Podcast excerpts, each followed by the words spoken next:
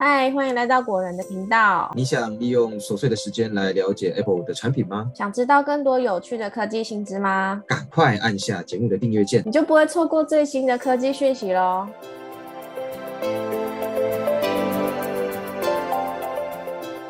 好烦哦，好像感冒了。真假的 Silver，你就保重身体呢。好的，但是呢，就是我的声音听起来是会有点磁性哦。但就算这样，我们还是要跟大家介绍一下周报的新闻。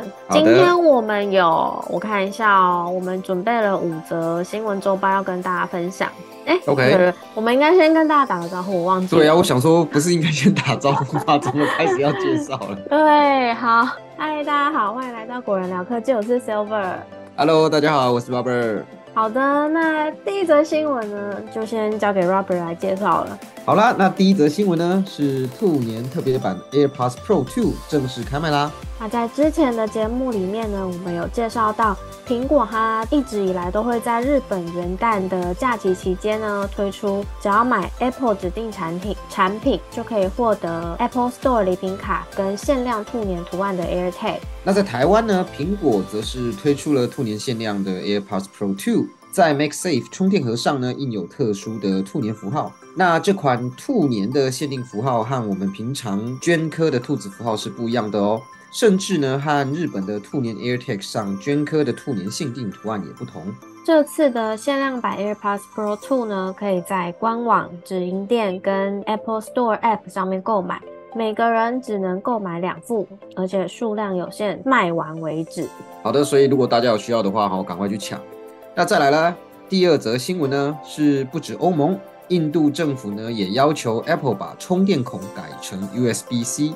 根据印度媒体报道，印度政府计划要跟随欧盟的脚步，在二零二五年要求所有在印度境内贩售的电子产品都必须要统一使用 USB-C 充电。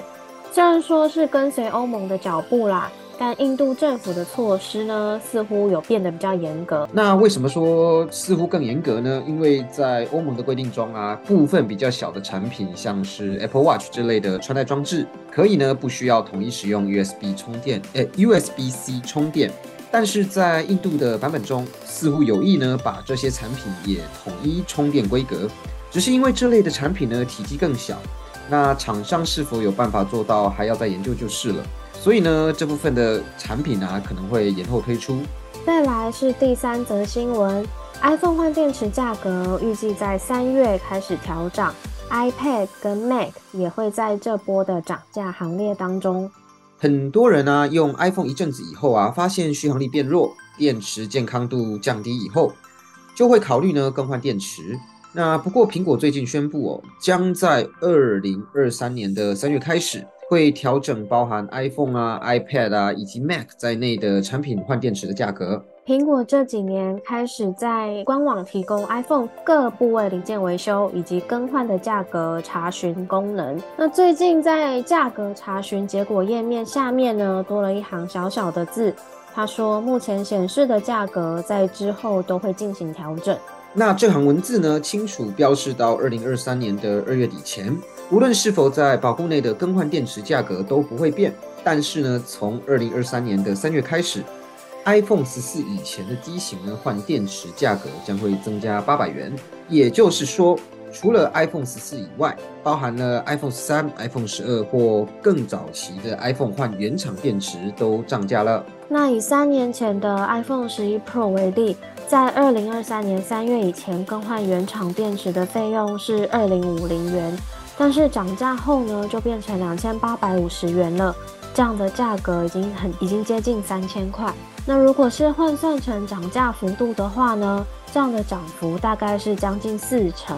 那如果呢需要换天电池的听众朋友哈，会建议在今年的二月底前赶快去更换。那再来呢第四则新闻。苹果呢，或许不会在 iPhone 十五上使用 LPDDR5X 的 RAM，而要等到 iPhone 十六才换上。在 iPhone 的机体规格当中呢，除了我们比较常见的容量大小以外，使用的机体种类也是很重要的升级指标之一。iPhone 十四跟十四 Pro 分别使用的是 LPDDR4X 跟 LPDDR5 这两个类型。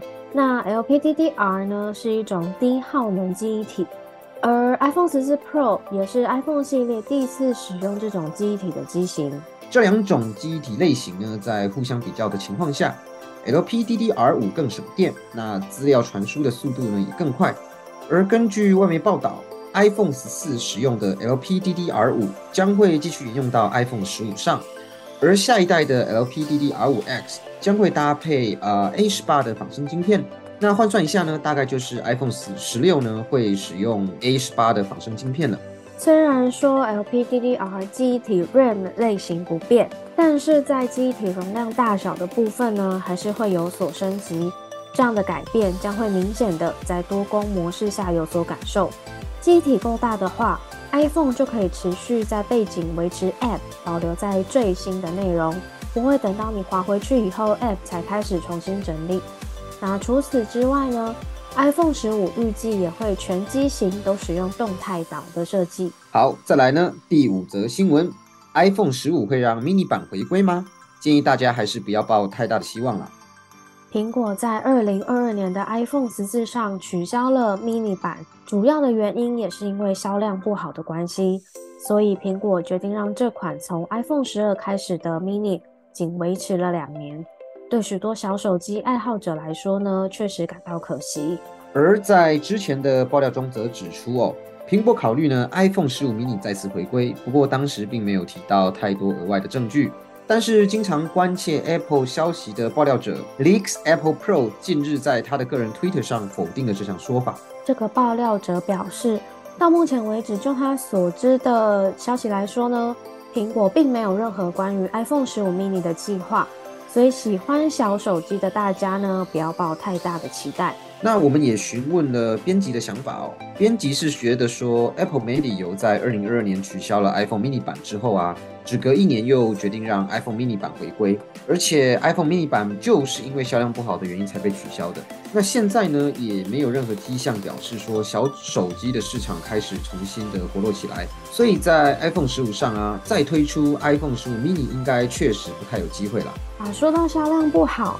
那今年取代 iPhone 十三 mini 推出的 iPhone 十四 Plus，则是传出因为销量不如预期，苹果在不久前已经把多个 iPhone 十四 Plus 的产线转给 iPhone 十四 Pro 来使用了。甚至有爆料指出，苹果考虑在二零二三年九月推出的 iPhone 十五上调整这款平价代幕手机 iPhone 十五 Plus 的售价，应该是会有小幅度的降价。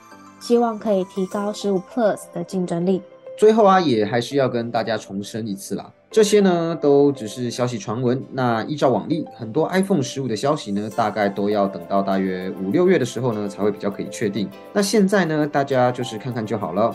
但是呢，看看也是觉得蛮开心的啦。想说哇，一直有新消息跑出来，有时候让人期待，有时候让人失望啊。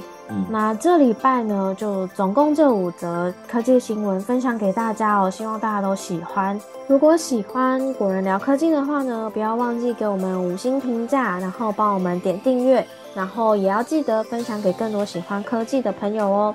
今天节目先到这边，我们下次见，拜拜，拜拜。